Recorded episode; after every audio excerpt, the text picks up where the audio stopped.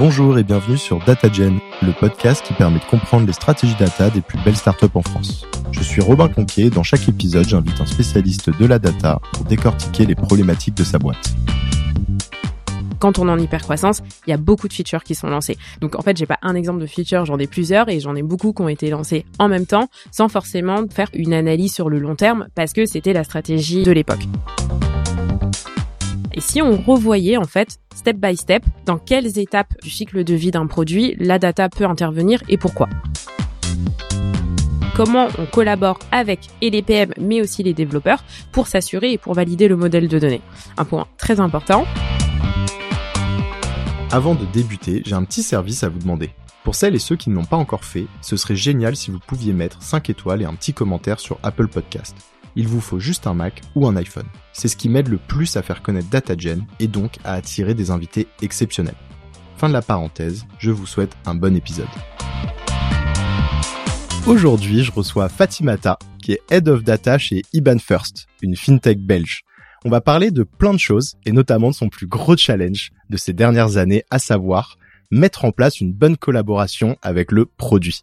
Hello Fatimata, ça va?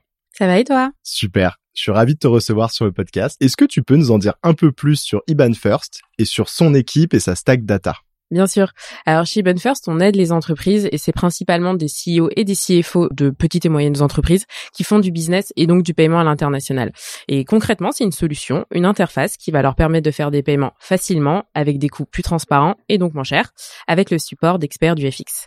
Aujourd'hui, on a des clients partout dans le monde, mais on a une présence commerciale et donc des bureaux dans 10 pays en Europe. Aujourd'hui, Ban First, c'est environ 300 personnes. Il me semble qu'on a passé le cap euh, des 300 personnes cette année. Et à horizon d'un an, on, estime être un peu plus de 400. Et d'ailleurs, on recrute dans beaucoup de départements, dont la data. Et donc, justement, pour vous parler de l'équipe data, aujourd'hui, c'est plus d'une dizaine de personnes et on a deux profils, principalement des analystes et des ingénieurs. Et pour euh, présenter, on va dire euh, assez vite la stack, je pense qu'aujourd'hui elle est assez legacy. à savoir, on a des bases de prod en MySQL, on fait des transformations soit en Python, soit en Talend, et tout ce qui est reporting se fait dans tableau Metabase, mais, et justement c'est euh, c'est pas mal de sujets qu'on a en ce moment, c'est qu'on a beaucoup de, de projets de transformation avec l'introduction de technologies cloud et aussi de DBT. Excellent. Le décor est planté. Comment tu t'es retrouvé Head of Data chez Imad First? J'ai eu un parcours euh, peut-être assez classique en début de carrière. J'ai débuté dans le consulting data. J'ai fait un peu moins de trois ans chez Deloitte. Ensuite, je suis passé data analyst chez Captain. J'ai fait un peu moins de trois ans et j'ai fini chez Captain en tant que lead data analyst. Et je suis arrivée chez First du coup il y a à peu près deux ans. Ouais, il y a un peu plus de deux ans maintenant. Et euh, mon objectif c'était de faire grandir la fonction data au sein First. Et donc je suis arrivée chez First il y a à peu près deux ans, donc un peu plus de deux ans maintenant, pour faire grandir la fonction data au sein First. Et au début c'était une toute petite euh, équipe euh, data avec des projets principalement dédiés à une équipe qui était l'équipe des sales.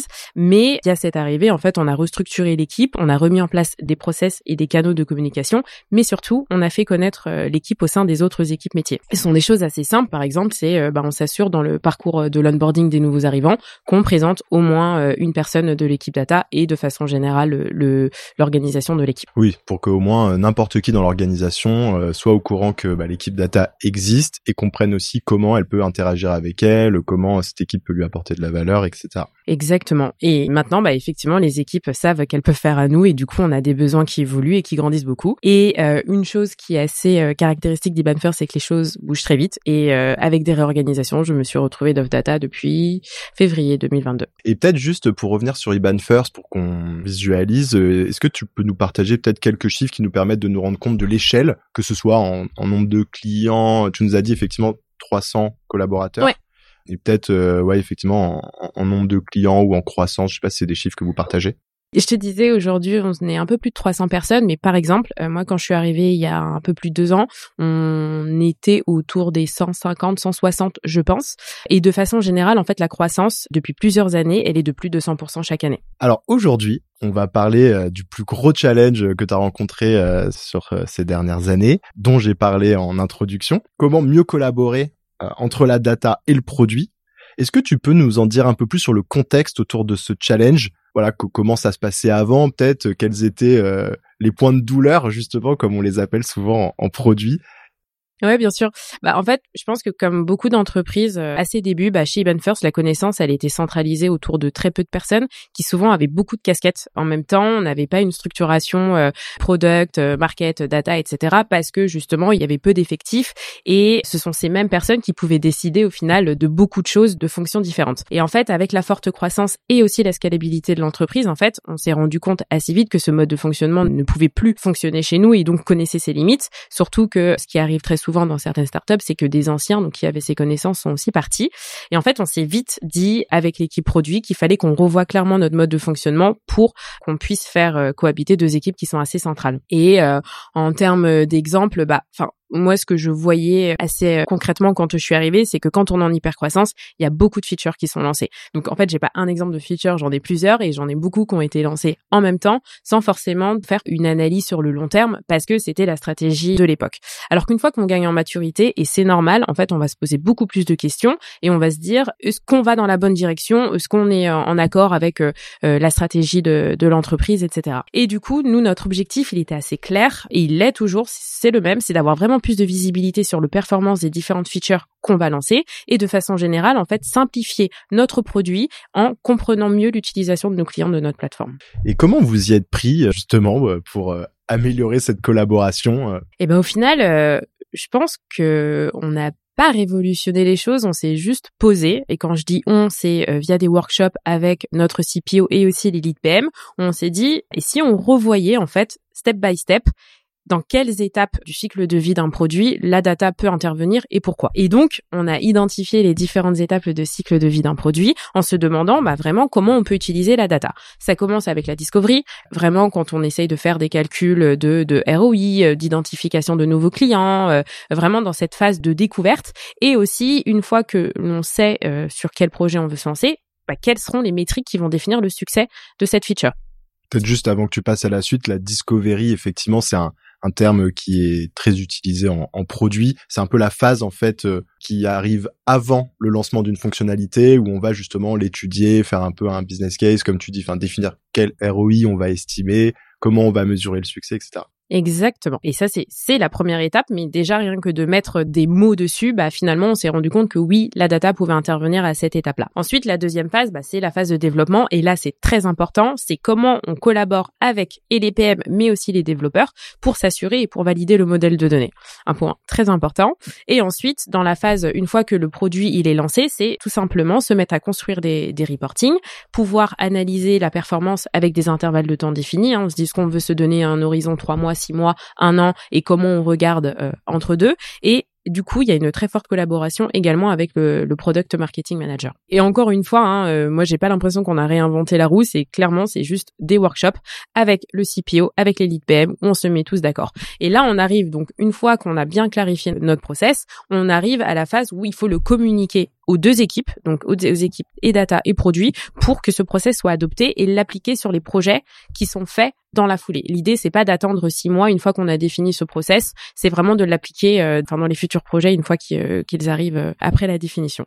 Et au final, après toutes ces discussions qu'on a eues sur euh, cette collaboration euh, product euh, slash produit, on s'est rendu compte que c'était vraiment l'occasion et le moment pour nous d'ouvrir un poste de product data analyst pour justement renforcer cette stratégie data au sein du produit et surtout à terme, c'est vraiment pousser jusqu'au niveau du comex hein, des sujets directement data dans notre produit et, insuffler cette culture data. Et dernièrement, on a un, un CPO qui est arrivé et qui pour le coup est un bon allié pour moi car clairement lui son objectif c'est aussi d'insuffler une culture data au sein de chacune de ces squads et euh, notamment avec des définitions de KPI précises de succès par squad. Excellent. Écoute, c'est hyper intéressant comme process. Comme tu le dis, effectivement, euh, dans les faits, ça, peut paraître simple parce que c'est des workshops, euh, c'est aligner des équipes sur des nouveaux process. Mais dans la pratique, quand on s'est confronté à ce type de, challenge, on sait que c'est pas du tout facile de mettre en place des nouveaux process et de générer de l'adoption auprès de ces équipes. Est-ce que peut-être tu peux nous parler d'un exemple concret, je sais pas, sur une fonctionnalité produit par exemple, sur laquelle justement vous avez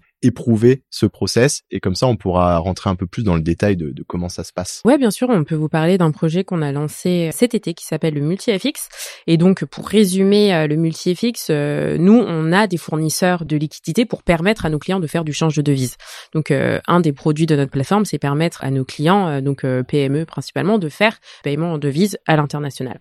Et donc en fait, on a développé un nouveau système qui va en tout cas, on pense nous permettre d'arbitrer beaucoup plus vite entre ces fournisseurs de liquidités parce qu'on en a plusieurs et donc à terme avoir un accès à plus de produits euh, FX et aussi à des meilleurs prix. Donc on s'est posé avec euh, avec le produit euh, dès la phase de notamment de développement. Je pense que le discovery il avait été fait à l'époque avant la, la, définition du process, mais donc on s'est posé assez rapidement avec le produit pour se dire ok quelles sont les métriques qu'on va vouloir suivre, à quelle fréquence, sous quel format, qui seront les destinataires, etc., etc. Donc ce report a pu être fait et ça va nous permettre en fait de suivre cette migration parce que ça reste une migration d'un ancien mode de fonctionnement à un nouveau. Et donc à terme, euh, ce que l'on veut voir via ces reports et via ce travail, c'est de se dire est-ce qu'on peut définir une stratégie ou une optimisation de nos flux de change de devises pour nos clients?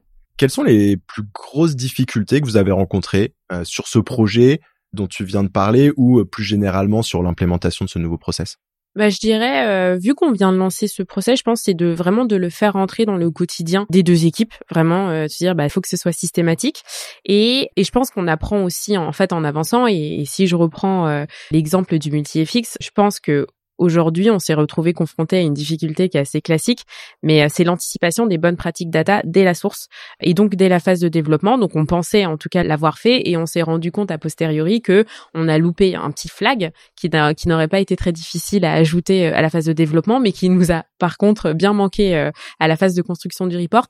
Mais voilà, encore une fois, je pense que c'est un process qui est très itératif et on apprend en avançant. Donc là, on sait qu'on l'a fait pour ce projet-là et que du coup, on, on anticipera peut-être plus pour les prochains. De toute façon, moi je pense que c'est un process qui n'est pas figé dans le temps et c'est quelque chose qu'on revoit au fur et à mesure pour l'ajuster et pour s'assurer qu'au final il convient bien à nos problématiques. Juste pour euh, expliquer un petit peu ce problème dont tu viens de parler, donc ça, ça fait référence à la deuxième étape du process hein, qui est de se poser avec euh, les, les, développeurs et l'équipe produit pour euh, lister exactement ce qu'on doit traquer sur la nouvelle fonctionnalité en prévision de comment on va analyser si elle fonctionne bien ou pas, ou est-ce que l'usage euh, ressemble à ce qu'on avait, ce qu'on avait imaginé, mais ça va se passer potentiellement plusieurs mois plus tard. Exactement. Donc c'est vrai qu'il y a toujours ce challenge euh, qui revient souvent au moment où une fonctionnalité est encore un peu euh, à l'état d'idée. Bon, peut-être qu'il y a déjà les maquettes, peut-être même qu'elle est déjà développée, mais en fait, euh, comme elle n'est pas encore dans les mains des utilisateurs, c'est pas toujours évident de, savoir exactement les KPI qu'il va falloir euh, traquer, etc. Et le problème, c'est que c'est pas forcément rétroactif, donc parfois on se retrouve euh, deux mois après à se dire tiens, ça aurait été intéressant de traquer ça.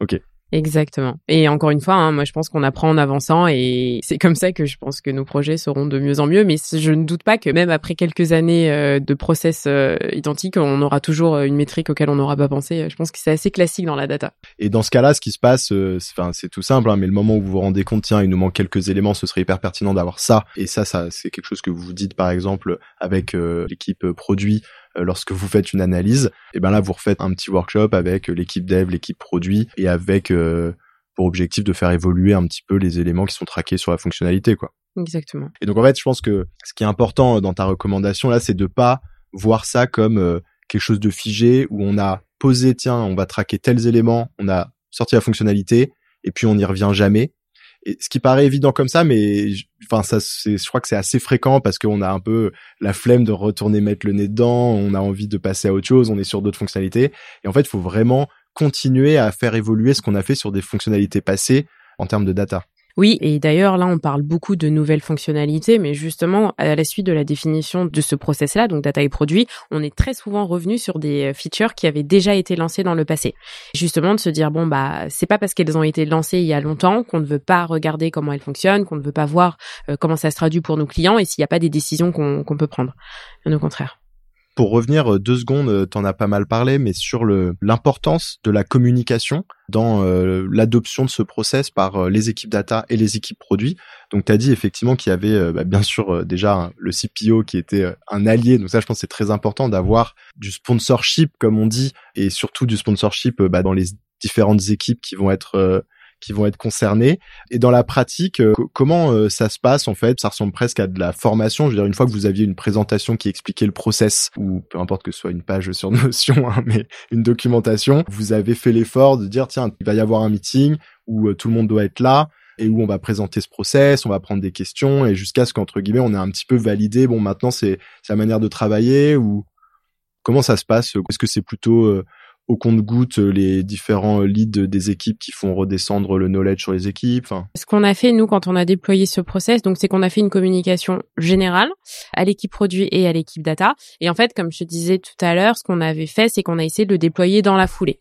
Et en fait, c'est via les projets qui ont été déployés dans la foulée qu'on a essayé de réajuster et de voir plus en détail avec les équipes et qui a fait qu'on a adapté. Hein. Donc, euh, je pense que là, on l'a présenté tel qu'il est aujourd'hui, mais euh, je pense que la version qu'on avait au tout début n'était pas tout à fait euh, identique à celle-ci parce que justement, via les nouveaux projets, que ce soit côté data ou produit, on s'est rendu compte qu'il fallait ajuster quelques points. Ça, c'est super intéressant. Donc, en fait, finalement, faut pas non plus passer trop de temps au début à surcommuniquer sur un process qui n'a pas encore été éprouvé. En fait, faut faire une V1, euh, faire une com euh, globale mais assez rapidement commencer à l'implémenter euh, sur des projets concrets. Et là, ça passe bah, par euh, toi finalement dans tes one-one avec euh, les analyses de dire attends non, réfère-toi au process, essaye quand même de faire les choses telles qu'on les a posées sur la V1.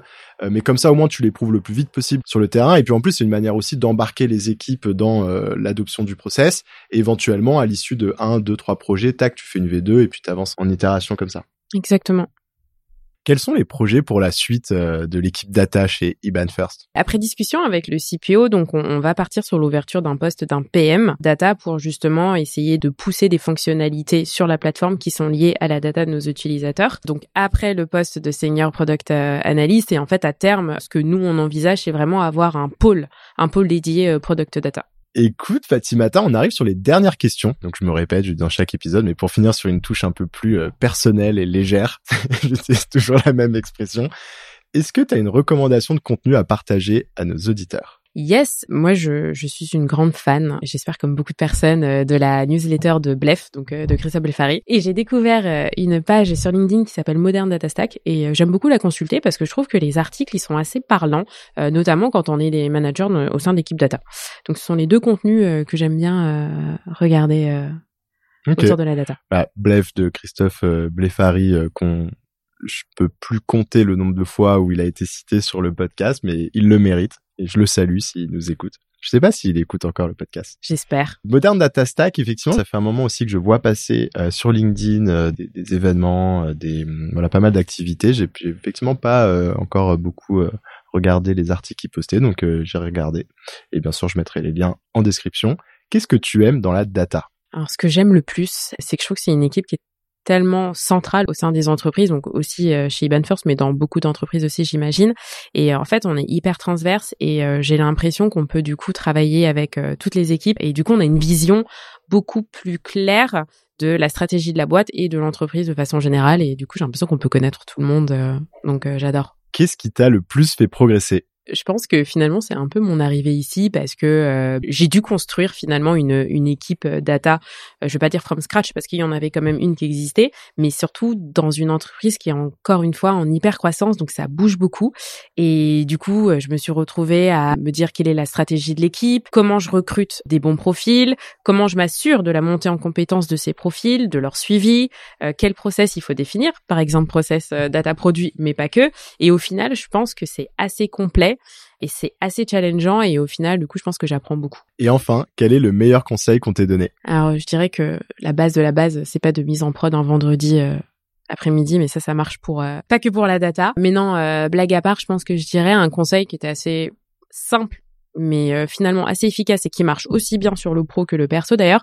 Et je pense j'ai un peu tendance à l'oublier parfois, c'est toujours de prendre les choses avec du recul. Pas de réaction, pas de décision hâtive, euh, pas de décision euh, précipitée. Et quand ça m'arrive, parce que des fois ça m'arrive d'être un peu submergée euh, par mes craintes qui sont plus ou moins justifiées, j'essaye toujours de revenir un petit peu à la réalité, essayer de qualifier le sujet que j'essaye de traiter de façon plus objective. Ouais, je m'identifie beaucoup à ce que tu viens de dire. J'ai vraiment ce côté aussi où parfois il peut y avoir un jour où je me réveille et tu sais, t'as l'impression que le monde est en train de s'écrouler, tu sais, c'était en retard sur des trucs, genre euh, je suis à la bourse sur, en plus moi tu vois, sur, euh, enfin, je suis très loin de sauver des vies, sur un podcast ou sur euh, je sais plus trop où je vais, etc. Et puis le lendemain je me réveille et puis là les oiseaux chantent, tout va bien, je suis exactement dans la même situation, mais en fait, il y a, tu vois, faut juste essayer de, de prendre du plaisir et de pas oublier qu'on est quand même là pour pour s'amuser, quoi. Exactement, exactement. Voilà, on va finir là-dessus. Écoute, merci beaucoup Fatimata pour ton partage sur le podcast. Merci à toi. J'ai passé un très bon moment et je te dis à bientôt. À bientôt.